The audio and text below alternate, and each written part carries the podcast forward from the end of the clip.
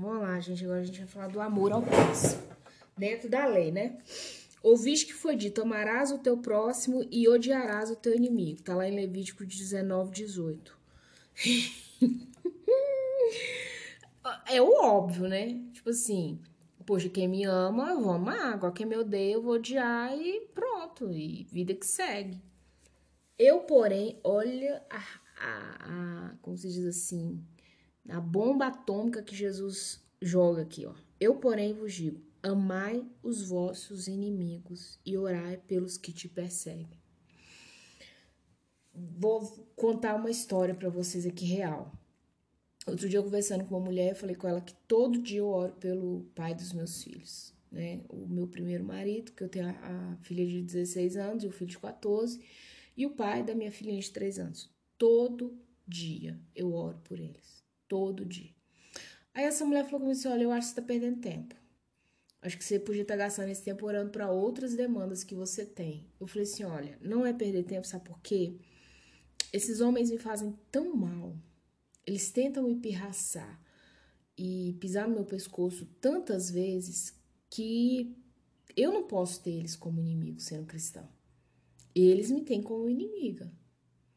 Então, para que é, eu não caia nesse lado do inimigo, né? Inimigo real que é Satanás, eu preciso orar por eles.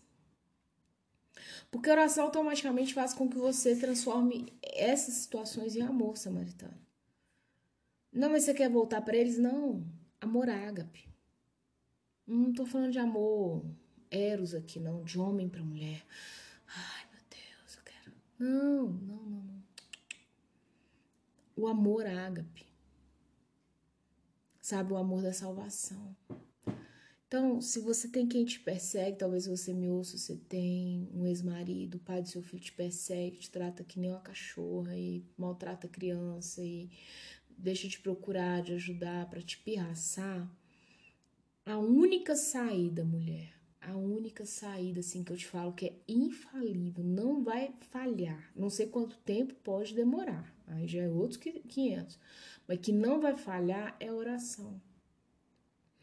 É você orar por essas pessoas que têm te perseguido, por esses homens. Às vezes você que me ouve não tem filho, mas é um, um, um lugar onde você já trabalhou, seu chefe, sua chefe te perseguia, porque você é crente. Eu tive uma perseguição, gente. Eu entrei num lugar que o professor da faculdade, dois professores me indicaram. Indicaram cinco alunos e dentro dos cinco eu fui escolhida. Então, assim, quando a dona do lugar descobriu que eu era cristã, essa mulher virou demônio comigo. Ela me mandou embora, para vocês terem ideia, de pé na porta da empresa na véspera do Natal. Assim, como se eu não tivesse trabalhado naquela. Foi, eu, eu nunca vi aquilo na minha vida. Parecia amizade de porta de botequim. Parece que ela me contratou na porta de um botequim. E ele me falou assim que, ó, acabou hoje o contrato.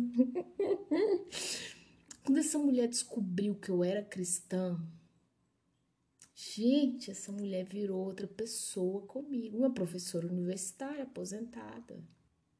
Uma senhora rica. Então, vai te perseguir, samaritana. Não tem essa ilusão, não, filha. Gente vai te perseguir de graça. Essa mulher perseguiu por favor ser cristã. E ela era católica. Mas entendeu que o Cristo que a gente segue é o mesmo porque nem católica ela conseguia ser. Você achou que eu ia falar mal do católico? Não. Se ela conhecesse a essência daquilo que ela segue, nunca ela teria me perseguido. Nunca. Nunca.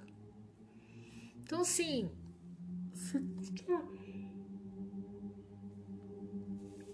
Preciso te dizer isso. Você é perseguida, ore. Ore que Deus vai tornar esse fardo mais leve. Senão só vai ficando mais pesado. 45. Para que vos torneis filhos do vosso Pai celeste, porque ele fez nascer o sol sobre maus e bons e vi chuva sobre justos e injustos. Então, assim, simples. Se Deus, que é Deus, que é soberano sobre céus e terra, ele faz o sol e a chuva sobre todos, por que você vai, é, como se diz, é, vai segregar pessoas. Você já deve ter ouvido falar da segregação do, dos negros, né? Lá nos Estados Unidos na década de 70, 60, 80. O que é segregação? É divisão. Aqui, ó, só entra branco. Aqui só entra negro. Ironicamente, eu assisti um filme, que eu não lembro o nome dele agora, que é sobre as, as babás, entre aspas, negras lá nos Estados Unidos que era elas que criavam as crianças, né, na verdade. E aí tem um enredo lá, o, o filme, a história e tudo, gente. E a, a, a parte que era dos brancos, assim, tudo triste, sabe? O morto, assim. E aí uma das mulheres brancas vai até a região que os negros moram. E quando ela chega, ela chega num culto. E aquela, sabe aquele timbre americano pro gospel, né? Gente, eu falei, cara, olha só. Os caras são repudiados, tratados que nem cachorro na ala dos brancos, né? Na área que é dos brancos. E chega aqui os caras dando melhor no louvor com esses vozeirão. Com alegria dentro da igreja. Jesus! Oh, Jesus! Sabe? Eu fiquei assim, eu falei, gente do céu, nós temos que aprender demais a viver. Então, Aí Jesus continua, porque se amardes o que vos amam, que recompensa tens? E seu rio seguindo seu fluxo. Não, amar quem me ama. Ó, o rio seguiu seu fluxo. Que diferença fez? Não fazem os publicanos também o mesmo? Os publicanos eram os mestres das lei, da lei lá, né? Não, vou amar quem me ama. Tá, tá numa boa, Jesus. Ó, todo mundo tá no lucro. Me amou? Então é do meu clubinho. Não me amou? Não é do meu clubinho. E se saudar de somente os vossos irmãos, saudar é oi, bom dia, boa tarde, boa noite, é ter educação. Que fazeis mais? Então, assim, se quem é próximo de você, você, né? Bom dia, boa tarde, como vai, tudo bem? O que, que tem de novo nisso? Não faz os gentios também o mesmo? Gentios é os que não eram judeus, né? Portanto, sede vós perfeitos, como é perfeito o vosso Pai Celeste. Deuteronômio 18, 13. Inclusive, ele volta lá na própria lei para rebater a lei. Portanto, se... olha o padrão de qualidade de Deus, gente. Olha o padrão de qualidade de Jesus. Então, lá começa assim, ó. Ouvi isso que foi dito. Amarás o teu próximo e odiarás o teu inimigo. Que tá lá em Levítico 19, 18. Aí, no final, ele finaliza com Deuteronômio 18, 3. Por quanto seja perfeitos, como é perfeito o vosso Pai Celeste. O que, que Jesus veio? Jesus veio elevar o padrão de qualidade. Tem gente que acha que a graça é a graça. Nós estamos na fase da graça, gente. Nós vamos tudo no oba-oba entrar no céu. o que é pregado, essa teologia da prosperidade, do vulco-vulco, do nheco-nheco, isso não é de Deus, você vai perecer porque você não abre essa sua Bíblia e não lê.